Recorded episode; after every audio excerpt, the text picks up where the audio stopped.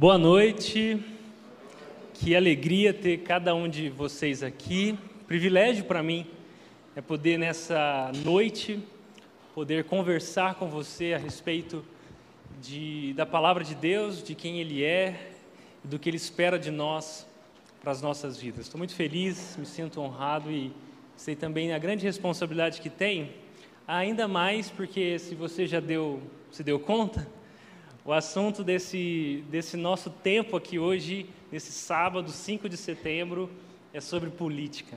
Então, respira fundo aí que a gente vai numa jornada bem interessante hoje. Quando nós divulgamos nas redes sociais, eu compartilhei com alguns amigos que hoje falaríamos sobre política e as respostas que eu recebi foi: "Nossa, que coragem", né? Que ousadia. Até brinquei com alguns que coragem e ousadia às vezes são Coragem e insanidade às vezes são coisas parecidas, né? Mas o que nos levou a falar sobre esse tema nesse domingo hoje com você não foi necessariamente a coragem, mas foi mais, mas tem mais a ver com a responsabilidade que nós temos como igreja de te ajudar a enxergar a, os desdobramentos, as implicações, a direção que Deus quer de cada um de nós para as nossas vidas então, o que, o que nos fez decidir por esse assunto, e, e é o motivo que eu estou aqui hoje para falar sobre política com você, é um profundo zelo pastoral, para te ajudar a lidar com o que tem acontecido no nosso país, é, talvez uma crise política sem precedentes, e não só no que vem pela por, por aí, né? mas até mesmo essa semana, né? dia 7 de setembro, o Brasil vai parar eu não sei se você já tem compromisso para o dia 7 de setembro, mas dia 7 de setembro, manifestações acontecerão por todo o país. E não só dia 7 de setembro, dia 12 também. Nós teremos uma semana e tanto. E a nossa oração como igreja é para que você, como cristão, entenda exatamente o seu lugar no meio dessa, dessa situação. Tá bom? Então, é isso que tem nos trago aqui, nós chamamos essa mensagem de Pátria Idolatrada Brasil, porque nós vamos falar sobre, sobre qual é o papel do cristão nesse, nessa, na arena política, e, e eu estou muito animado, mas também quero ser muito zeloso nesse assunto com você, então, ora por mim, tá bom? Ora por mim, para a gente conversar sobre isso aqui. E, e também se desarme, tá? Quando a gente fala de política, todo, geralmente sobe alguma coisa no coração da gente, né? da maioria pelo menos, e os punhos já ficam cerrados para a gente começar a discutir. Na verdade, eu gostaria que você estivesse pronto para conversar aqui hoje, mas, sobretudo, para ouvir o que é que Deus tem a dizer para nós a respeito desse assunto, tá bom? Então, como é um assunto tão delicado, eu preciso ser bem explícito em algumas considerações antes da gente começar. Então, antes de começar, eu queria deixar umas coisinhas bem claras para a gente é, ter um bom aproveitamento hoje à noite. Primeiro, é que a rede sempre te orientará biblicamente, mas não politicamente. Infelizmente, ah, igrejas por aí, ao longo de toda a história do Brasil, muito mais hoje em dia, têm confundido o seu papel. E a rede não quer fazer essa confusão. Então, o nosso compromisso como igreja é te dar a orientação bíblica sobre como pensar e como agir politicamente. Nós acreditamos que você é um cidadão inteligente e que tem toda a liberdade, nós estamos no Estado democrático de direito, você tem toda a liberdade de pensar, pesquisar, para se posicionar politicamente falando da, da forma com que você bem entende. Então, o nosso lugar como igreja não é persuadir você a, a, um plano político A ou B, ou a votar em, em ciclano ou fulano, seja em, em, em, eleições presidenciais ou em eleições municipais. Não, não, não, a gente não confunde isso. O lugar da igreja é o lugar da igreja e o lugar dela é diferente do lugar do Estado na sua vida. O lugar do Estado não é o lugar da igreja, são esferas diferentes que Deus criou. O Estado não é a família, a família não é o Estado, o Estado não é a igreja, a igreja não é o Estado. Cada uma dessas instituições colaboram entre si, mas uma não pode se confundir com a outra. Por isso, como igreja, o nosso papel é apresentar a palavra de Deus para você. Essa verdade que nos liberta, que nos orienta em relação a Deus, que nos mostra qual deve ser o nosso ponto de partida e também nos mostra qual deve ser o ponto de chegada. Mas em aspectos políticos, não necessariamente é o papel de uma igreja te mostrar como caminhar até lá. Por isso, nós queremos respeitar o seu direito de, de expressão, de, de pensamento, e não confundir nosso lugar, tá bom? Então a rede nunca vai trazer aqui para cima do nosso palco um candidato para dizer, ô oh, pessoal, vamos orar por ele, ele é o nosso candidato, que Deus te abençoe, etc. e tal. Nós não fazemos isso porque nós não confundimos as coisas. Nós, na verdade, nós oramos para que dentro da nossa membresia pessoas possam ouvir o seu chamado como servidor público. Nós oramos por isso. Nós estamos aqui, inclusive, para te orientar a fazer isso de modo que glorifique a Deus. Sempre quando as eleições chegam, pessoas querem é, se apresentar como candidatos para nós, enquanto liderança, e nós, fala, nós falamos para eles assim: que legal, Deus te abençoe no seu projeto, essa é a palavra de Deus, é isso que Deus espera de um cristão, vai para cima. Mas não espere subir aqui em cima, porque esse não é o nosso lugar, tá bom? Uma segunda consideração é que não procure nas entrelinhas saber qual o meu candidato e a minha posição política, tá bom? Eu sei que você está aí já assim, né? ah, Washington vai votar no fulano. Não, não, não. Relaxa, tá bom? Não precisa ficar procurando nas entrelinhas, não tem nada lá nas entrelinhas, tá bom? Vai ser bem claro, explícito uh, o meu papel aqui hoje. Outra coisa também é que falta ao Brasil bons exemplos de como um cristão deve se posicionar na, na arena política. Isso dificulta um pouquinho o processo de aprendizado nosso, no nosso processo pedagógico aqui. Porque enquanto eu falo de alguns princípios, talvez vai faltar na sua memória ou na sua experiência isso sendo colocado em prática. E, e esse é o motivo da nossa oração. É, a nossa crise política, ela não é ela não é à toa. Inclusive, não é à toa e não é de hoje que a igreja tem pervertido o seu papel na sociedade e, e, apontado caminhos que não são os caminhos de Deus para o cristão na esfera política. Então, enquanto eu falo alguns princípios, eu tenho certeza que você vai ter dificuldade de, de, de, ver, de lembrar de alguém fazendo isso na prática. Por isso, a nossa oração é que você seja essa pessoa. E também o nosso desejo é que você procure na história da igreja, na história da humanidade, cristãos que conseguiram colocar em prática o que Deus espera deles na, na arena política. Nós teremos o maior prazer de te ajudar a encontrar esses personagens, essas histórias, esses exemplos, tá bom?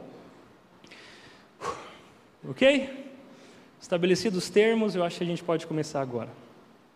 Já, você cresceu, assim como eu, com certeza ouvindo, que religião, política e futebol não se discute. Três coisas que você não pode discutir com ninguém: religião, política e futebol. Eu quero usar essa, essa expressão, esse provérbio é, popular, para justamente te fazer pensar em qual a relação dessas coisas. Por que, que é difícil conversar com alguém sobre religião, sobre política e sobre futebol? Porque esse tipo de conversa não é uma conversa neutra. Eu sou cruzeirense, tá? tenho vergonha de dizer isso. Eu torço para o Cruzeiro. E não está muito legal falar sobre o Cruzeiro ultimamente. Talvez no futuro também vai continuar assim. Mas eu ainda torço. Racionalmente falando, não teria motivos de, de torcer para o meu time até que ele volte para a primeira divisão. Mas eu não vou mudar a minha, a minha, a minha torcida, o time que eu torço, porque eu simplesmente torço, ele, torço por ele. Assim como é muito raro você ver alguém mudar de posição política. Porque existe algo de religioso que nos faz pensar sobre política e sobre futebol. É por isso que essa conversa aqui hoje eu sei que não é uma conversa neutra.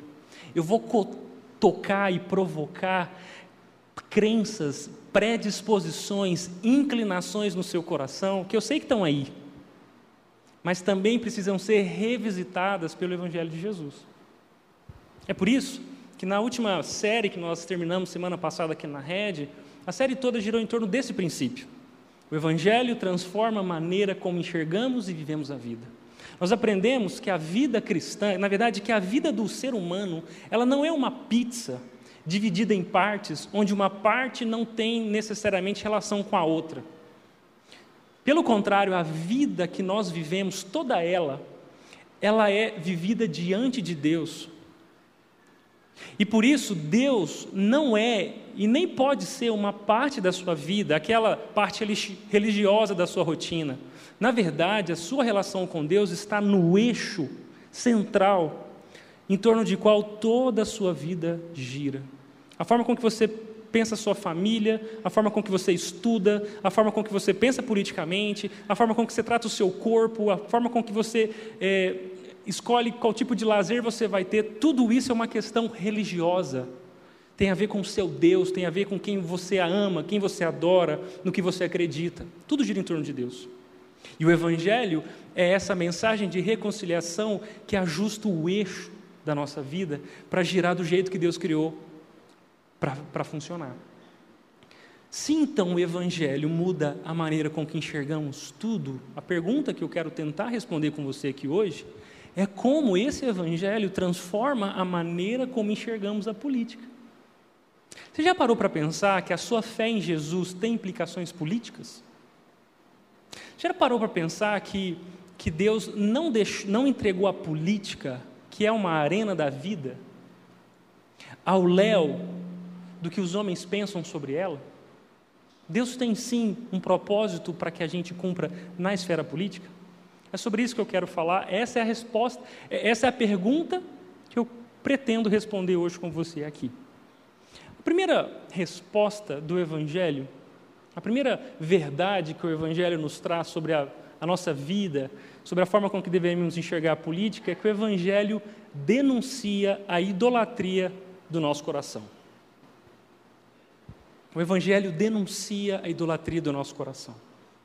Idolatria, ou um ídolo, é tudo aquilo que funciona na sua vida como se fosse Deus. É tudo aquilo que você mais ama, é tudo aquilo que define o que é certo e errado, o que é bom e ruim. É tudo aquilo sem o qual a sua vida perde o sentido. É tudo aquilo que você deposita a sua esperança. É aquilo ou aquele que te faz feliz, que te faz confiante. Isto é Deus na sua vida um ídolo. E a primeira verdade do Evangelho sobre a nossa forma de enxergar a política é que ela denuncia a idolatria do nosso coração. Eu queria visitar com você hoje um episódio muito significativo na história de Israel para a gente ver isso funcionando. O Evangelho denunciando a idolatria do coração de um povo. E esse episódio está lá em 1 Samuel 8.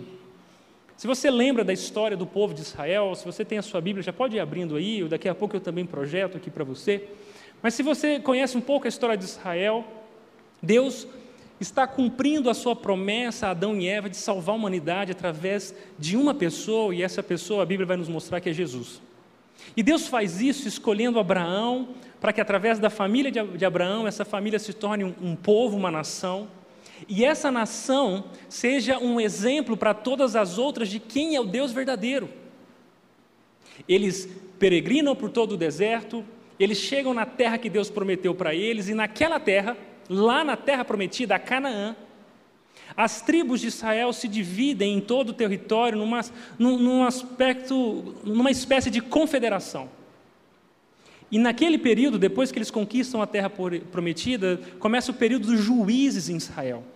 Inclusive, tem um livro na sua Bíblia que chama Juízes, e, e é sobre esse período, onde vários homens ao longo da história julgam o povo, é, servem o povo como, como governantes. Se você tivesse um problema, você iria a um juiz e ele julgaria a questão. Se a nação de Israel fosse ameaçada, esse juiz libertaria o povo. Exemplos são Gideão, lembra o fortão, o cabeludo? Gideão é um juiz, Jefité, quer dizer, Sansão é o cabeludo, né? Gideão, eu acho que ele cortava o cabelo. Então, Gideão, Sansão, cabeludão, Jefité, todos esses juízes, eles serviam como servidores públicos, julgando a nação e protegendo. Isso durou por vários anos, foi um período muito tenso em Israel, até que um grande juiz começa a ganhar proeminência, Samuel.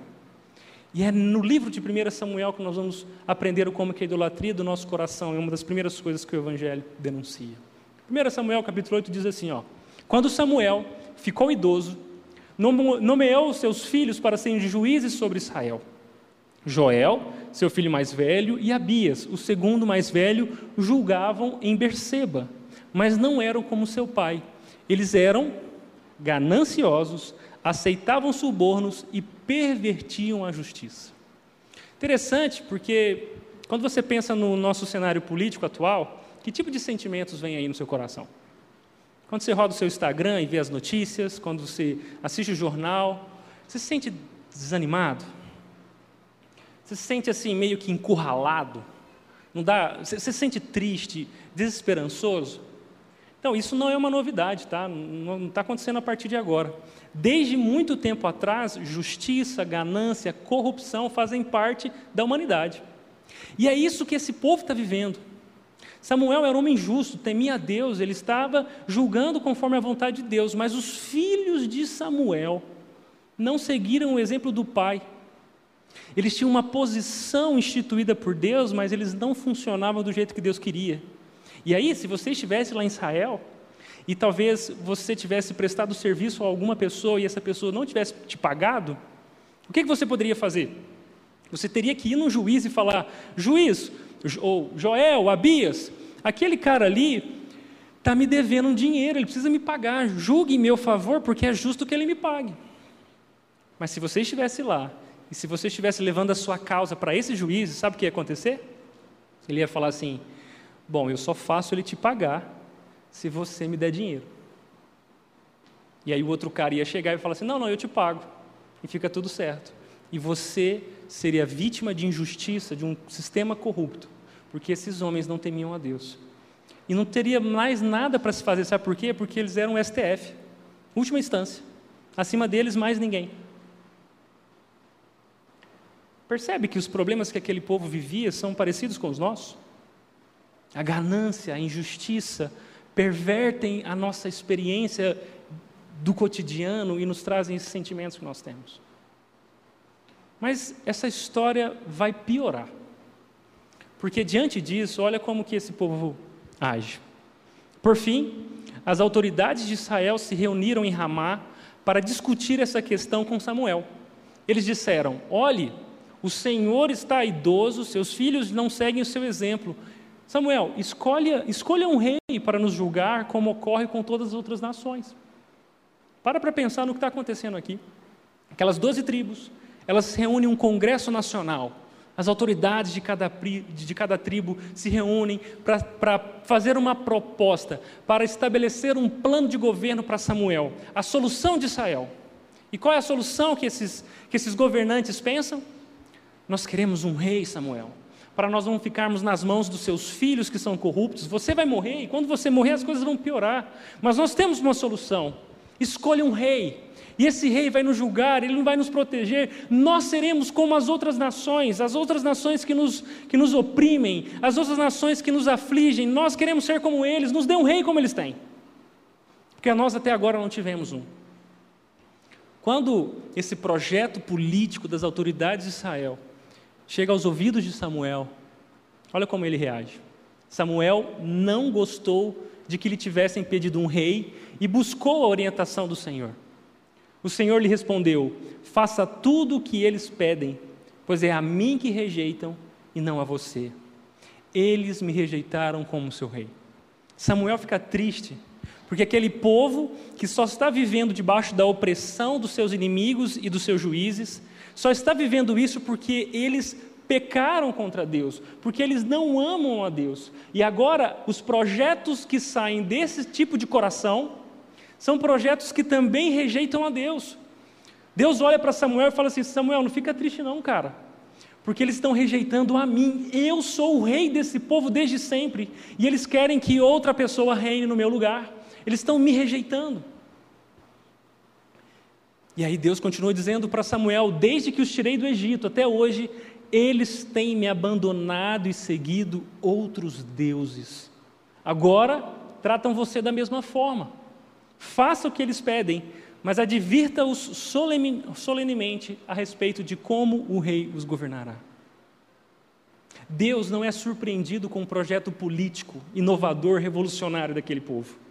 Porque desde sempre, quando Deus olhava para o coração de Israel, ele, Deus via que o problema daquele povo não eram os inimigos, não era a terra, não eram os gigantes.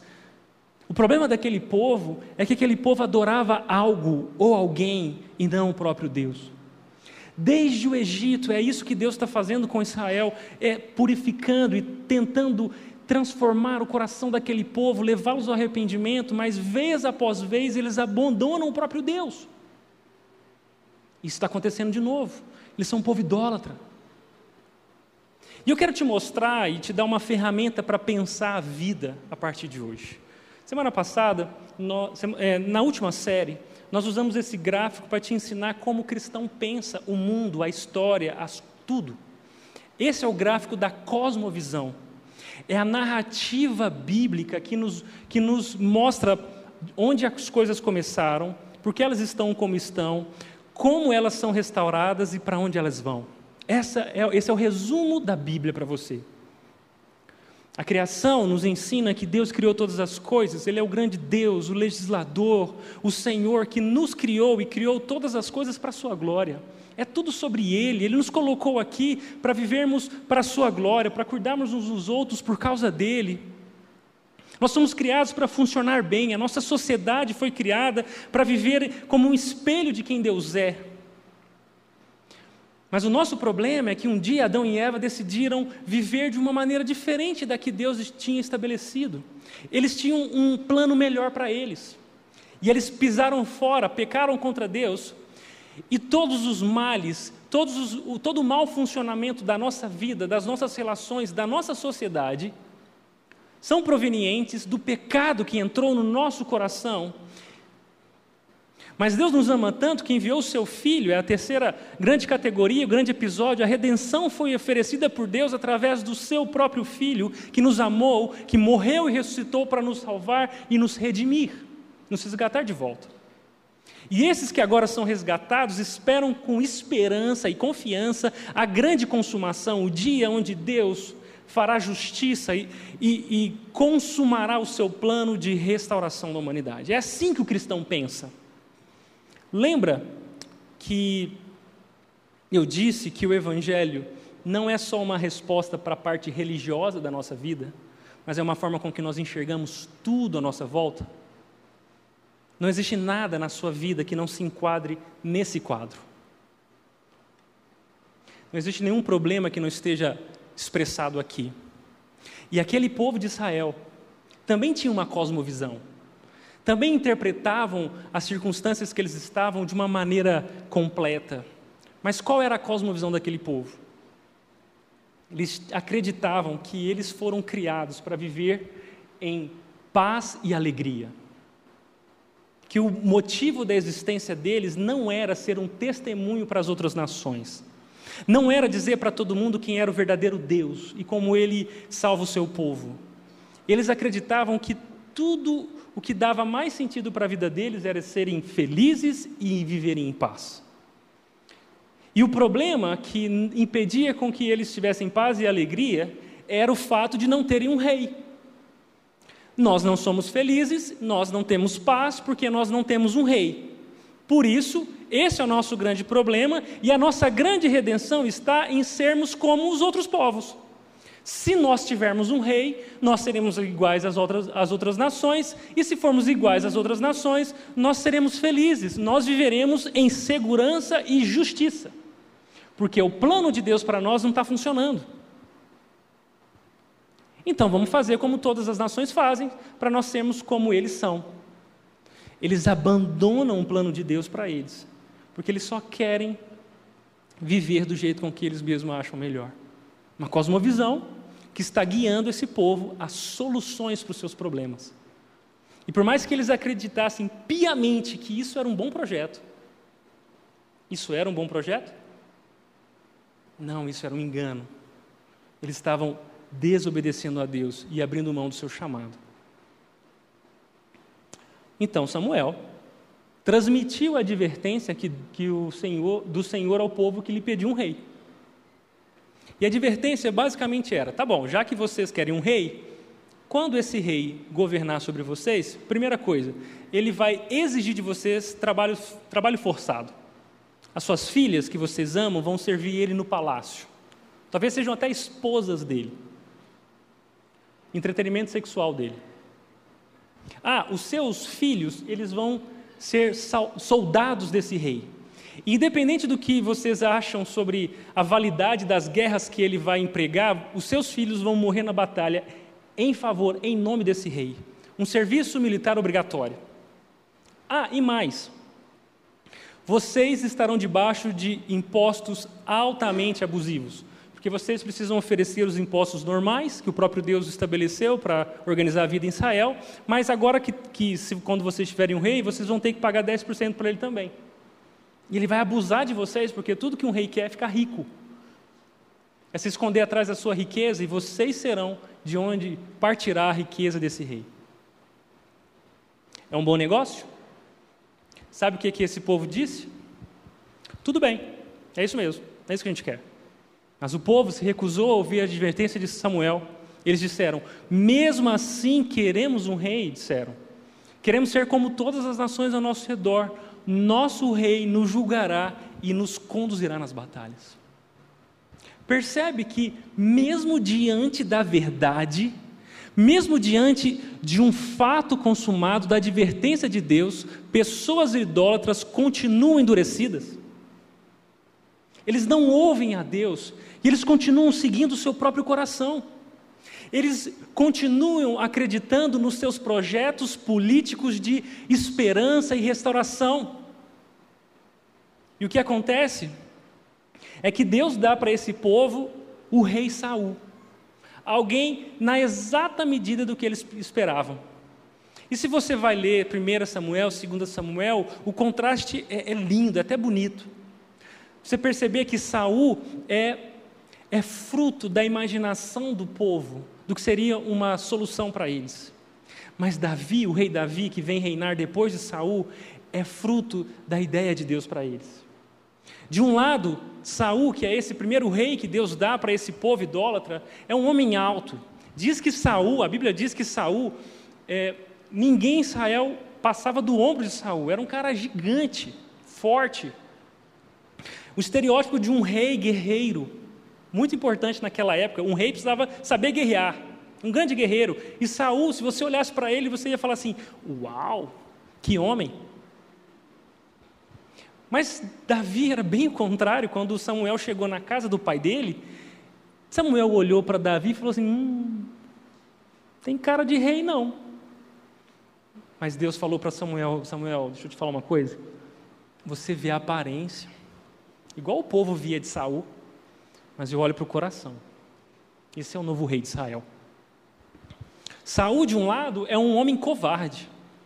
Na cerimônia de posse, quando Saul é ungido rei e levado para ser reconhecido por todas as autoridades de Israel, chega todo mundo, chega Samuel, chega as autoridades, chega o povo, e eles ficam procurando Saul. E eles perguntam: "Cadê Saul? Já chegou?" E ninguém acha o cara. Ninguém acha Saul. Até que eles precisam orar e falar: "Deus, por favor, nos diga onde Saul está." E Deus fala assim: "Eu sei onde ele está, ele está escondido no meio da bagagem." Agora imagina um homem alto, como Saul era, escondido no meio das malas. O cara se escondeu bem demais para que ninguém o achasse, mas Deus frustrou os planos de Saul. Eles chegaram e falou: Saul, por favor, você é o nosso rei. Vamos lá, que a gente vai te, te consagrar o nosso rei. Ele é um covarde. Mas Davi é um corajoso. Você conhece Davi porque você lembra que ele matou o gigante. E antes do gigante, ele já tinha matado um urso e um leão para cuidar das suas ovelhas. O rei que Deus tem para Israel não é o que o povo pede, não é o que o povo espera, é alguém que ele sabe que é melhor. Saul é um homem que temia o povo, ele reinou 42 anos. E desde o começo até o final, Saul fez concessões. Saul abriu mão de princípios. Saul negociou verdades ao ponto de que um dos últimos episódios de Saul é ele, é ele consultando uma feiticeira para saber o que ele deveria fazer para livrar a própria pele. Mas Davi é um homem, um homem que teme a Deus, é um homem que observa os seus mandamentos. É fato que Saul é um cara imperfeito, que Davi também, você conhece Davi é um pecador como qualquer outro. Mas Saul, essa expressão dos planos humanos, é um homem segundo o coração do povo. e Deus dá a Israel o que eles merecem. Até o ponto que esse povo entende onde ele errou e recebe Davi como um homem segundo o coração de Deus, um homem que Deus quer que reine sobre o seu povo. Por um lado, nós temos Saul, que é um, um governante que o povo pediu. Por outro lado, nós temos Davi, um rei que Deus deu para o povo. A verdade é que a solução de Israel não era nem Saul nem Davi, mas era o filho de Davi. Que não é Salomão, mas Jesus que viria para reinar eternamente e virá. Mas o que eu quero te mostrar nessa comparação é que os planos idólatras do nosso coração sempre têm a ver com o que está lá dentro e não o que Deus quer. O que está acontecendo em Israel é um ato de idolatria, de, de um plano de poder, um plano político que não espelha a vontade de Deus. Fato é que as circunstâncias sempre são vitrine que revelam, vitrines que revelam o nosso coração. Aquele, aquele estado político, aquelas tensões que viviam Israel, aquela injustiça, a ganância dos governantes, não causaram desobediência, não colocaram idolatria no coração daquele povo, na verdade, colocaram para fora, revelaram onde estavam os compromissos do coração daquele povo. Semanalmente eu recebo pessoas em sessões de aconselhamento aqui na rede, que sempre chegam e a gente conversa e essas pessoas dizem assim: a minha vida está ruim porque aquela pessoa fez aquilo contra mim, porque disseram isso, porque isso está acontecendo. E o processo de aconselhamento bíblico é justamente ajudar essas pessoas a entender que as circunstâncias que, que acontecem sobre a vida dela não fazem com que ela peque. Na verdade, revelam o pecado do seu coração. E que a saída bíblica não é lutar contra as circunstâncias, mas render o coração a Jesus Aprender com que as circunstâncias nos ensinam. Aquele povo foi advertido para Samuel, mas não se arrependeram. Aquele povo sabia o que eles estavam escolhendo, mas eles queriam ser como as outras nações, eles estavam abrindo mão do plano de Deus para eles. E uma aplicação bem prática para nós, como igreja evangélica brasileira, é que as circunstâncias estão revelando o coração do nosso povo, o coração das nossas lideranças estão revelando a esperança, onde nós temos colocado a nossa esperança. Por isso, eu quero te mostrar que o que você crê, o que você pensa, as soluções que você traz para a sua vida sempre são expressão de que está dentro do seu coração. A gente usou esse gráfico na última semana, na última série, eu queria usá-lo novamente. O mais profundo do seu ser, do seu coração, existem crenças inegociáveis, tipo aquela de qual time eu torço que não é necessariamente algo racional, algo lógico que a gente fez um processo mental e chegou à conclusão. Na verdade, é um compromisso básico, é um motivo, é um motor que nos move. Crenças profundas, e essas crenças têm a ver com o que nós pensamos sobre a vida, com qual o problema do mundo. Qual é o problema do mundo? Qual é o problema do Brasil? Qual é a sua opinião sobre o que está acontecendo? A direção das suas respostas mostra a direção do seu coração. E mais, dentro do mais profundo do nosso ser não está só a opinião sobre qual o problema do mundo, mas também está a opinião de como resolvê-lo. Quer um exemplo? Não precisa me responder, mas o que, que precisa acontecer no Brasil para as coisas melhorarem? Não responde para não se comprometer. O que está errado? Quem está errado? Quem é o demônio? Quem é o Salvador? As suas opiniões para as suas respostas para essas perguntas talvez não tenha a ver com um processo lógico de um raciocínio pautado por evidências, mas por crenças profundas que movem o seu coração. Essas crenças que estão lá dentro acabam se gerando ideais e ideias. Ideal é aquele senso, aquela imagem que você tem de como as coisas deveriam ser. Como que o Brasil deveria estar? Como a sua esposa deveria se comportar? Como que os políticos deveriam legislar? Como que uma igreja deveria, deveria ser? Como que o prefeito de Indaiatuba deveria governar a nossa cidade? Todas as respostas que você tem são ideais. É o que deveria ser, um ideal. E todas as, as soluções para que a gente saia de onde estamos para esse ideal são ideias que você formula para chegar lá. Então, o Brasil tem que jogar uma bomba no Congresso e matar todo mundo. É uma ideia. Porque o seu ideal é que todo mundo vá embora. A melhor saída do Brasil é o aeroporto de Guarulhos. O seu ideal para você é fugir daqui. Talvez isso resolva o problema. O ideal que você tem gera ideias que te levam a construir ou a chegar nesse ideal. Essas ideias e ideais geram valores e prioridades. Por que, que você vai dia 7 de setembro protestar na Paulista? Por que, que você não vai no dia 7, você vai no dia 12? Você só vai ou não vai, ou só escolheu um dia para ir por conta daquilo que você valoriza, que você acha importante. E isso molda as suas atitudes, os seus comportamentos. Esse é um gráfico de cosmovisão, é assim que a gente funciona, gente. Comportamentos são fruto de valores e prioridades, e valores e prioridades são frutos de imagens, ideias e ideais que nascem no nosso coração a partir de crenças fundamentais que nós temos. No nosso cenário político atual, nós temos também algumas ideias e alguns ideais, algumas formas de ler o mundo, e eu queria que você não saísse daqui hoje ingênuo a como o diálogo político acontece, ao que está por trás das campanhas e dos candidatos. E basicamente eu separei aqui para você o pensamento liberal, muito, muito encontrado em muitas propostas, numa forma de pensar política. O liberalismo político também é uma forma de enxergar o mundo. Também conversem nas categorias de criação, que é da redenção e consumação. Para um liberal, politicamente falando, o estado primeiro das coisas era o estado natural individual. O estado da natureza individual. O que, que é isso? Ele entende que antes das coisas ficarem como estão, os problemas chegarem, cada indivíduo tinha liberdade para fazer o que bem entendesse. Ele vivia com liberdade para agir. É um estado natural de individualidade onde ele faz com a esposa dele o que ele quer fazer, ele faz com seu patrimônio o que ele quer fazer, ele faz com as suas posses o que ele tem, o que ele deseja fazer, ele é um ser livre.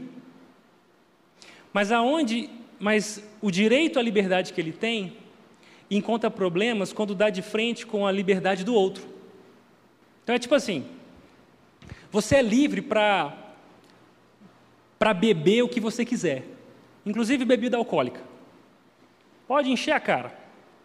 E se você tem um carro, você também é livre para fazer a sua escolha de dirigir embriagado.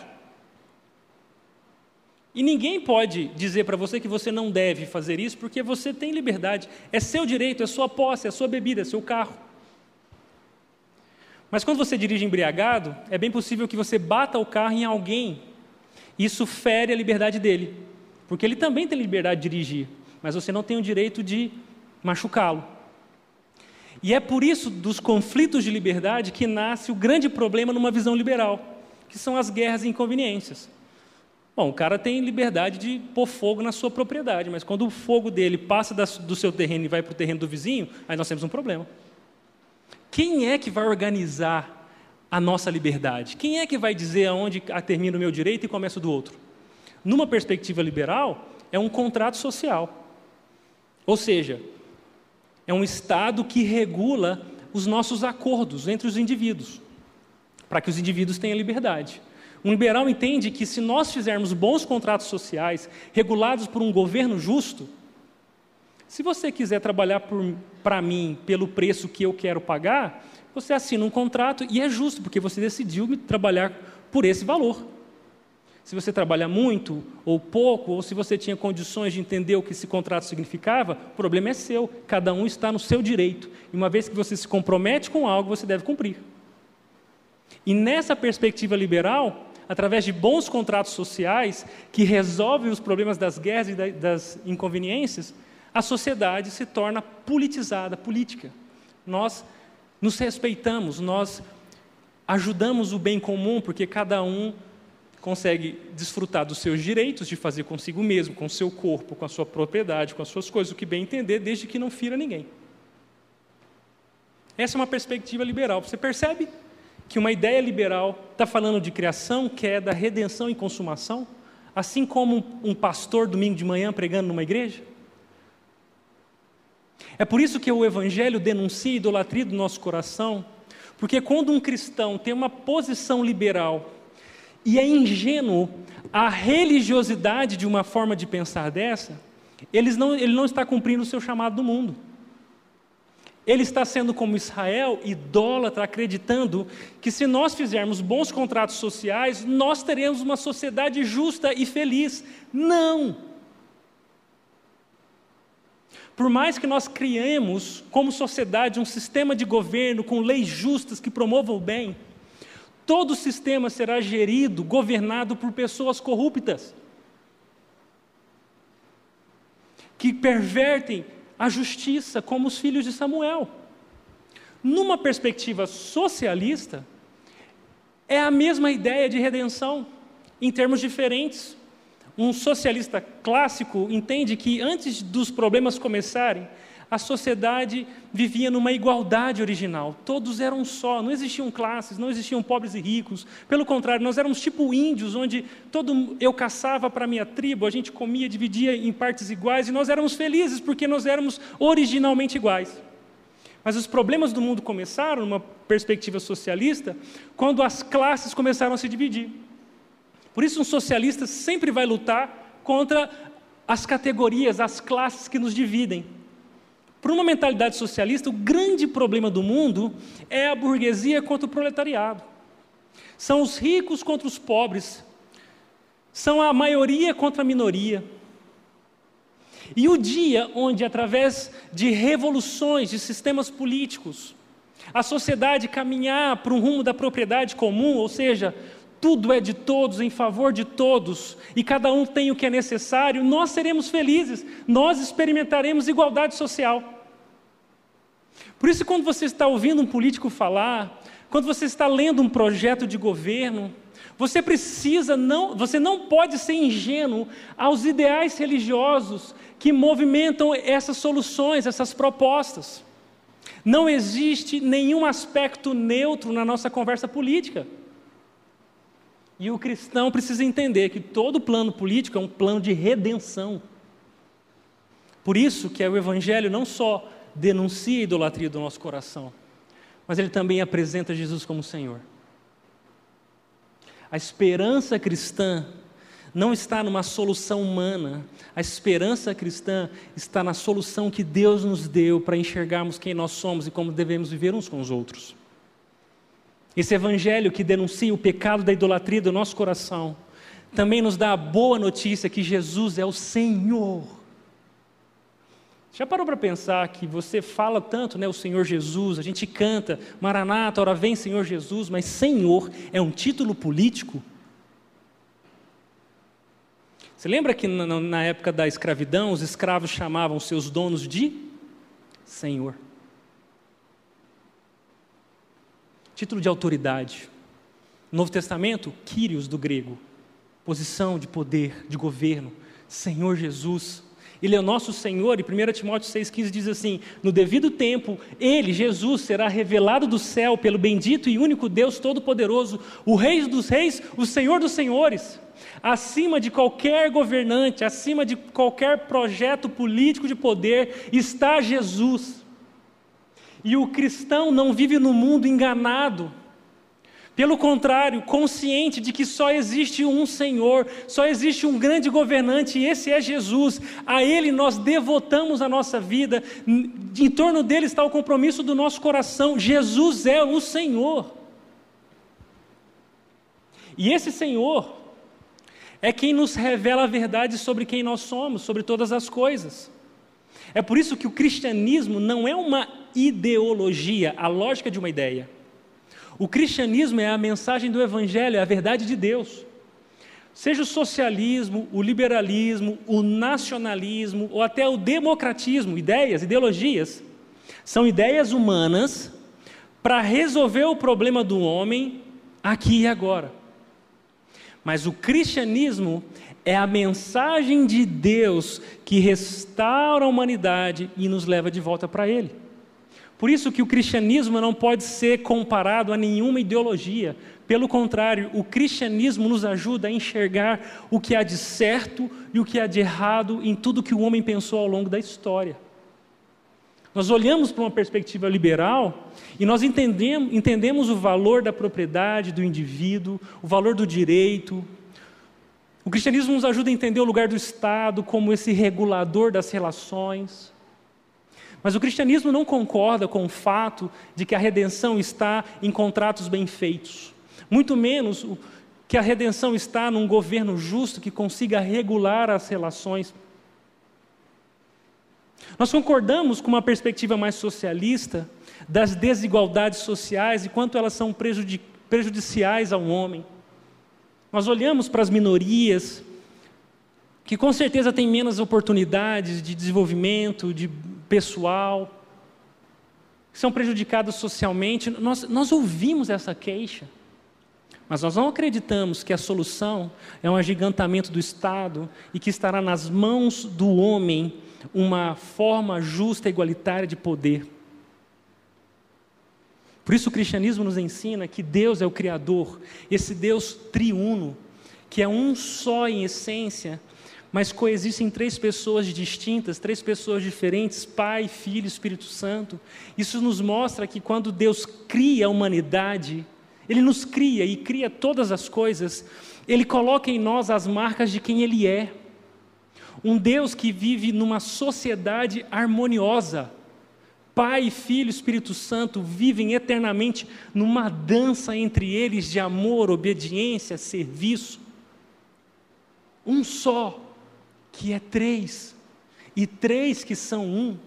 E por causa disso, Ele nos cria para sermos uma sociedade que valoriza as diferenças, nós somos diferentes.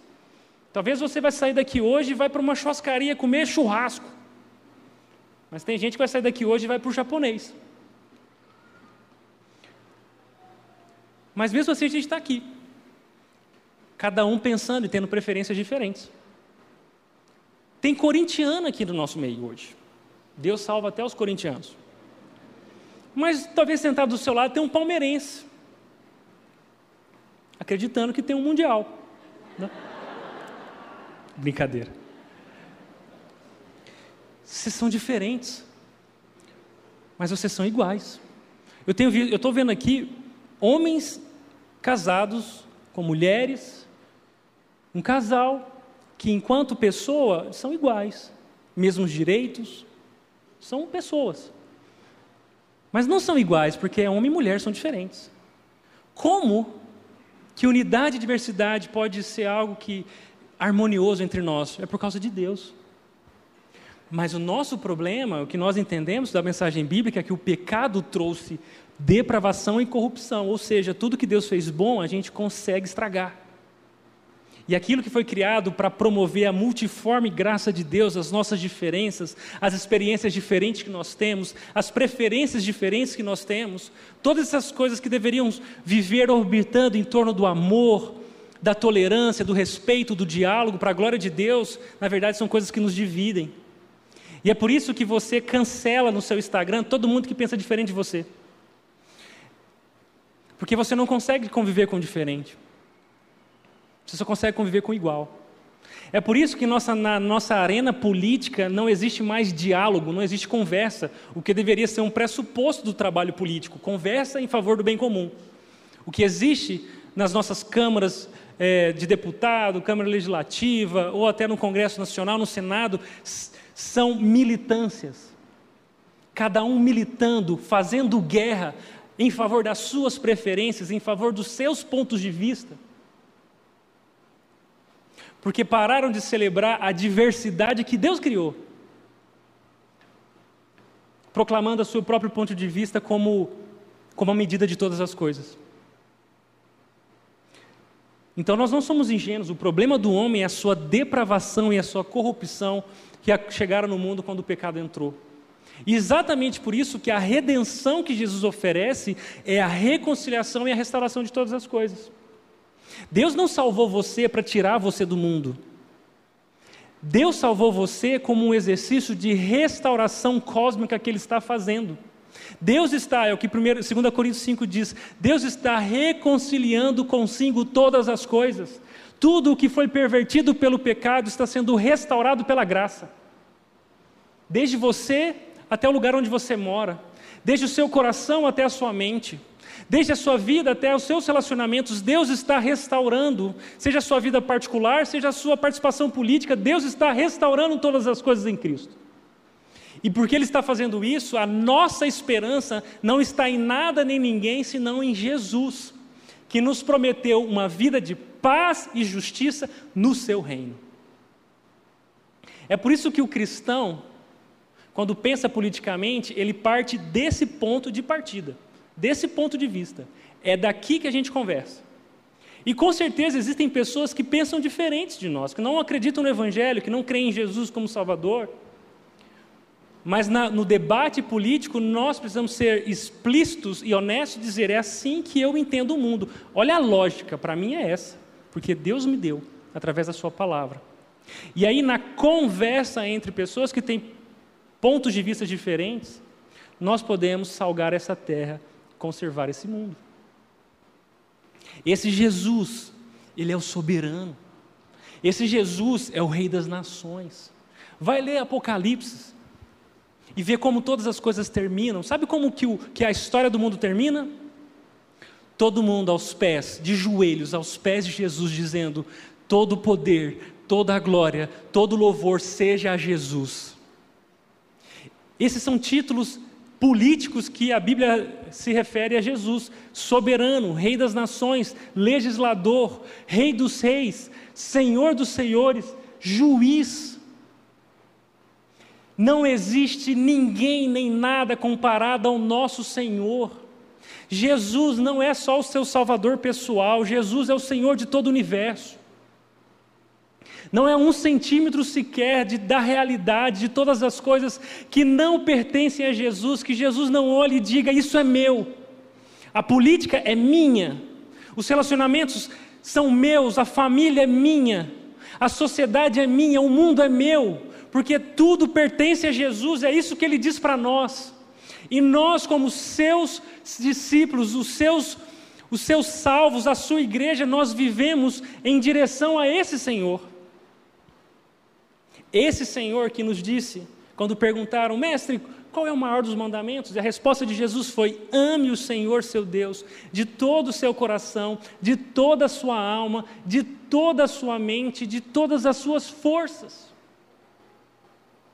que o amor a Deus mude a sua forma de sentir, de pensar, que o amor a Deus mude aquilo que você acredita, que o amor a Deus seja a sua força, que o amor a Deus mude a sua forma de, a sua lógica política. É isso que, Deus, que Jesus está dizendo. E ele continua dizendo: o segundo é igualmente importante, ame o seu próximo como a si mesmo. E o destaque que eu quero fazer aqui é: nenhum outro mandamento é maior do que esses. Sabe por que é tão difícil conversar com quem pensa diferente de você? Porque nos falta amor a Deus. É impossível ouvir antes de falar se nós não amarmos. É impossível conversar com alguém que pensa diferente se nós não olharmos para essa pessoa como alguém que é alvo da graça de Deus. Já parou para pensar? Que esse político aí que você acha que é o problema do Brasil, ou que pode ser o problema do Brasil, é alguém por quem Jesus morreu?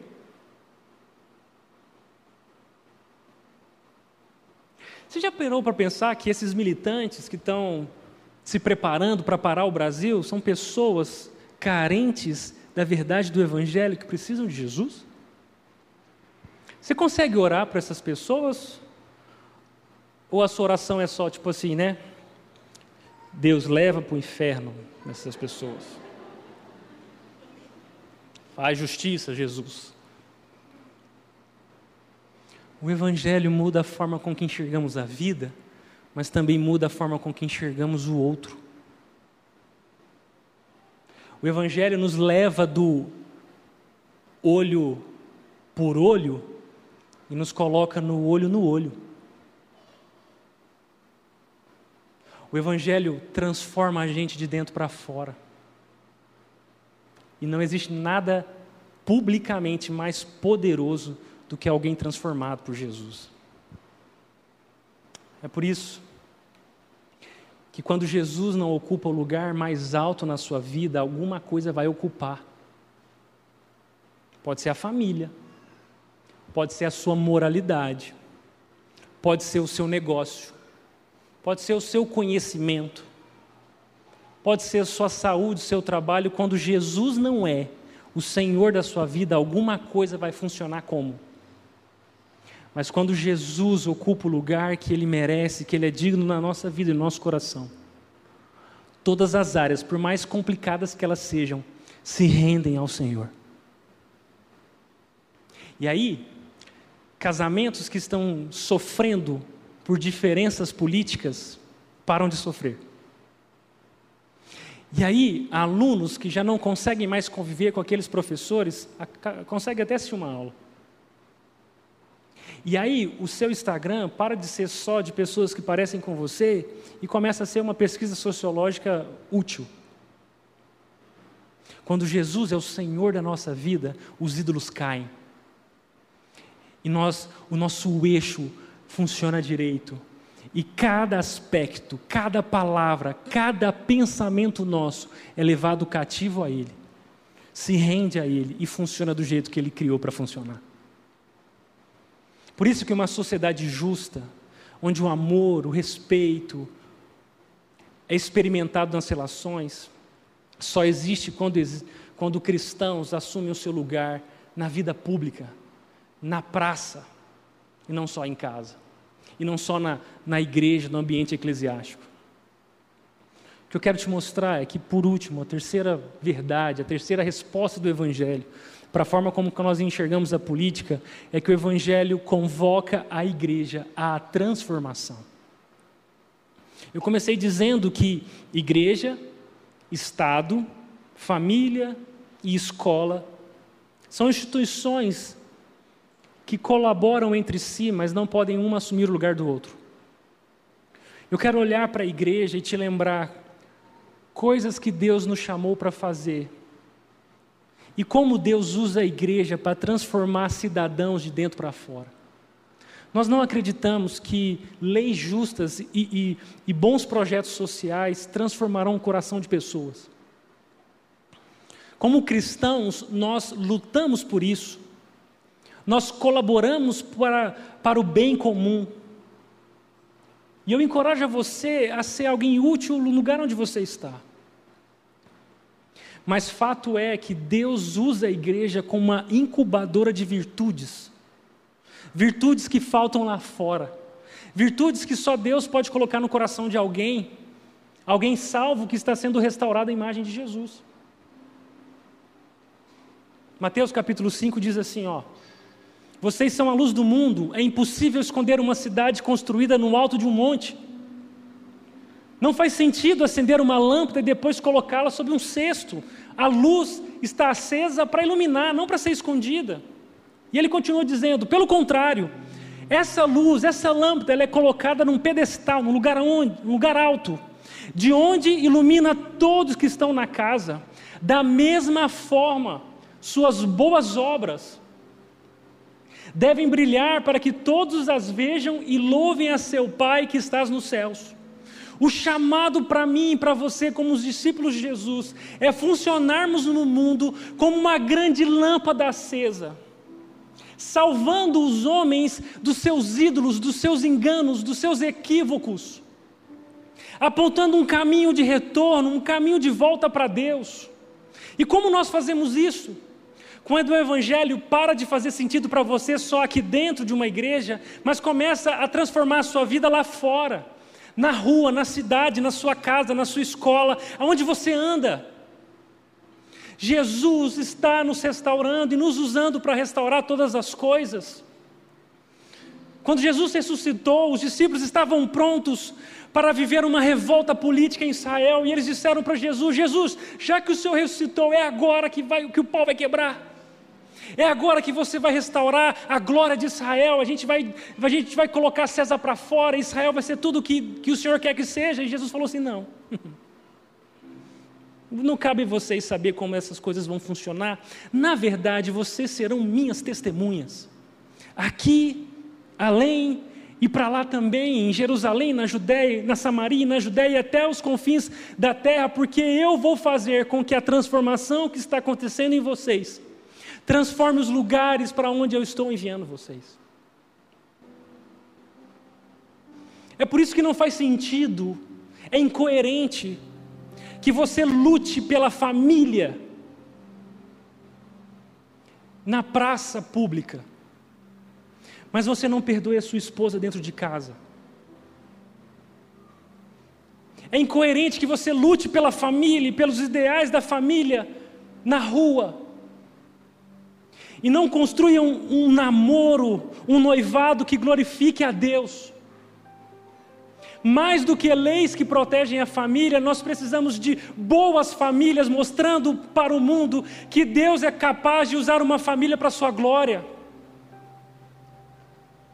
É por isso que não faz sentido você sair nas ruas em favor dos humildes, em favor dos pobres, contra a corrupção, sendo que você para o seu carro na vaga de um deficiente, sendo que a sua internet, na verdade, é um gato net. É uma incoerência da nossa parte.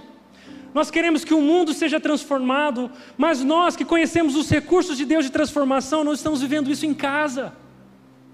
Não há nada mais poderoso, politicamente falando, de que uma família funcionando bem, de que um cidadão funcionando para a glória de Deus, de que uma igreja que zela pela verdade de Deus no mundo e orienta os seus membros a cumprirem o seu chamado público na vida. Deixa eu te mostrar isso funcionando. Pessoas transformadas sempre geram transformação onde estão. Olha para a sua vida e vê o que Jesus já fez através de você. O que Deus quer fazer é muito mais do que isso. É por isso, meus queridos, que o crente sempre é meio incrédulo. Porque quando ele vota em alguém, quando ele promove de alguma forma uma mudança política, ele faz isso. Certo de que essa não é a resposta completa. Nós estamos no aguardo de Deus e nós dependemos do poder dele para que as coisas aconteçam. Pessoas transformadas sempre geram transformação onde estão. Deixa eu te mostrar isso funcionando na igreja. Deus fez a gente funcionar com alguns elementos, alguns rituais que promovem essas virtudes que tanto, tanto faltam na nossa sociedade. Deixa eu te mostrar algumas delas. Deus nos chamou para orar. Nós oramos aqui mais cedo, vamos orar daqui a pouco, e quando a igreja ora, sabe o que é isso? Isso é uma incubadora de dependência, porque nós estamos dizendo para o mundo, para nós mesmos e para o outro, que nós dependemos de Jesus. É por isso que a gente ora. É por isso que nós entregamos os nossos pedidos a Deus. Um ritual de dependência. Está faltando isso no mundo? Confiança em Deus? Pois é, a igreja ora. Olha outra coisa que, a, que Deus nos ensinou como igreja fazer, Ele nos chamou para pregar o Evangelho. Isso significa verdade em amor. Eu estou aqui pregando e a pregação do Evangelho é um dos atos políticos mais significativos, porque nós estamos dizendo para o mundo agora, eu estou tentando dizer para o mundo aqui: parem de acreditar nessas mentiras, acreditem em Jesus, Ele é a única esperança. Reoriente o seu coração, abandone os ídolos. É isso que a pregação do Evangelho faz. A verdade em amor que restaura um homem. A igreja não só ora, não só prega, mas ela também confessa semanalmente. Eu converso com pessoas que estão reconhecendo os seus erros, estão cultivando a humildade enquanto confessam. Quando você vira para os seus pais, quando você vira para sua esposa, quando você vira para o seu amigo e você confessa um pecado, quando você ora em confissão, Deus está formando a humildade em você. Deus está te libertando da sua arrogância e do seu orgulho. Você acha os nossos políticos orgulhosos? Você acha o nosso Brasil, a nossa classe política arrogante? A igreja tem uma resposta, a igreja confessa os seus pecados e cultiva a humildade. Deus também nos ensinou a batizar os novos crentes, como faremos dia 3 de outubro aqui na rede. E quando aquelas, aquela, aquelas pessoas, dezenas delas, estiverem sendo batizadas em nome do Pai, do Filho e do Espírito Santo, publicamente, nós estaremos envergonhando Satanás, envergonhando os governantes do nosso mundo, dizendo que Deus ainda salva pessoas, Deus ainda tira pessoas da escuridão, da escuridão e da ilusão. O batismo é um ritual de renúncia, eles estão renunciando aos governos desse mundo e às mentiras de Satanás, dizendo para todo mundo que só o Senhor é Deus. Quando a igreja também pratica a ceia, como fizemos semana passada, esse é um ritual de reconciliação. Está faltando reconciliação no nosso mundo? Está faltando reconciliação na sua vida? Quando nós ceamos, nós paramos tudo para lembrar que Deus nos reconciliou com Jesus e agora nós podemos nos reconciliar uns com os outros. Não existe uma política pública que gere isso em nós.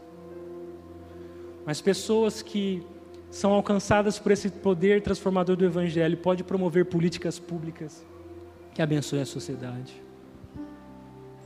Deus também nos ensinou a servir uns aos outros. E quando nós fazemos isso, nós estamos confessando a nossa interdependência. Não existe ninguém melhor que ninguém. Eu preciso de você, você precisa de mim, nós precisamos de Cristo. Até o fim, se você conhece a música. Nós somos interdependentes.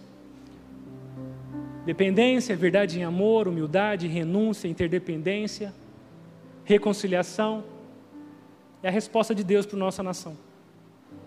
Coisas que acontecem em você quando você entrega a sua vida a Jesus. É por isso que, para refletir e praticar, eu queria te dar algumas dicas de como o Evangelho pode transformar a sua vida a partir de agora e como você pode se posicionar politicamente por aí. A primeira delas, não fuja do assunto. Para de fugir disso, nós não somos negacionistas, a gente não faz vista grossa. Eu tenho servidores públicos aqui me ouvindo. Eu tenho pessoas envolvidas extremamente com a vida política. E, e mesmo se você não for, não fuja do assunto. Estude, conheça a tradição política cristã, revise os compromissos do seu coração. Ninguém é neutro nessa história, gente. Ou a gente está fazendo política e pensando política para a glória de Deus, ou a gente está seguindo os nossos ídolos. Seja na barbearia, seja no Uber, seja na rua, nós estamos falando sobre política e você está apontando Jesus como a solução ou você está seguindo algum ídolo? Se você quer estudar, deixa eu já aproveitar a oportunidade, te dar algumas referências têm sido significativas para mim.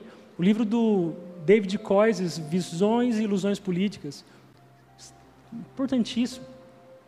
Davi Lago tem sido um bom exemplo de um cristão nessa arena política. Escreveu Brasil Polifônico, muito legal o livro. E o John Stott, costuma brincar que é o teólogo da rede, escreveu um livro muito importante que hoje ele é publicado com o nome O Cristão em uma Sociedade Não Cristã, te ajuda a entender esses temas polêmicos como casamento, aborto e tal, eutanásia, etc e tal. Vale a pena fazer parte da sua biblioteca. Uma segunda questão, olhe para o outro através do amor de Cristo, não da sua posição política. O Rei Jesus nos salvou. Você consegue fazer isso? Você consegue sentar na, na mesa para conversar com alguém, ao invés de só lutar com ele? Você já parou para pensar que na mesa de Jesus, de um lado, estava um zelote, que é um, um representante de um partido político bem ativista em Israel, que quer destronar César e quebrar tudo, e, e na mesma mesa também está sentado um publicano, que é alguém que serve a Roma. Se Jesus não entrasse na vida desses dois, eles se matariam. Mas quando Jesus entra, eles conseguem sentar, comer e conversar.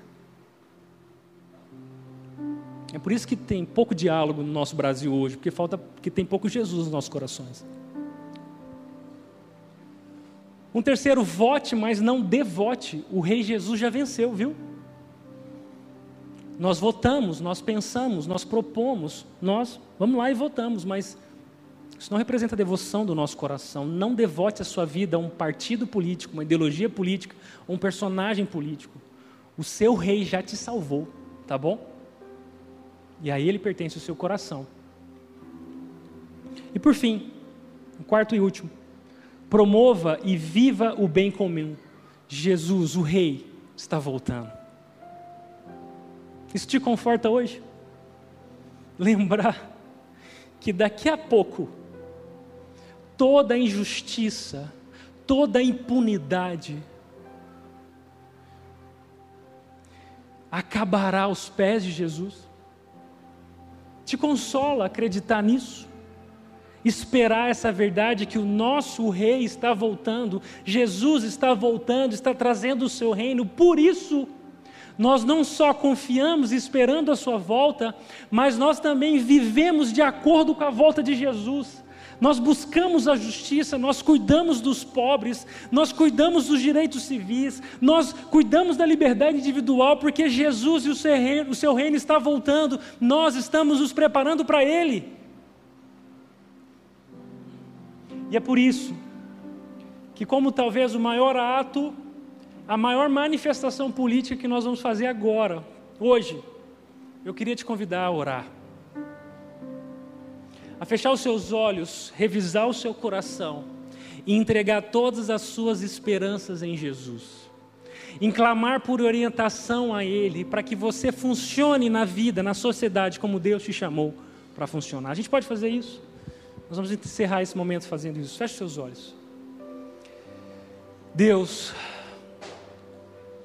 nós confessamos o nosso pecado, a nossa idolatria. Nós pedimos perdão porque por muitas vezes nós deixamos de ler o mundo, de ler o Brasil, de ler a nossa vida com as lentes do Evangelho. E nós entregamos o nosso coração a projetos políticos, como o dia Israel fez e como muitos têm feito por aí. Mas a nossa oração é confessando os nossos pecados, pedindo perdão e clamando, Deus, para que o Senhor tenha misericórdia de nós e do nosso povo, nós e da nossa nação, tenha misericórdia do Brasil. Nos guarde de nós mesmos e, e ensina, usa a sua igreja para testemunhar a verdade e apontar o caminho certo para o nosso povo. Usa a rede, Deus, em Dayatuba e no Brasil. Usa os membros dessa igreja, onde eles vivem, onde eles estão, para gerar a transformação que chegou ao coração deles. E obrigado porque nós temos uma esperança firme e verdadeira. E a nossa esperança é o Senhor. Essa é a nossa oração. E em nome de Jesus que nós oramos. Amém e amém.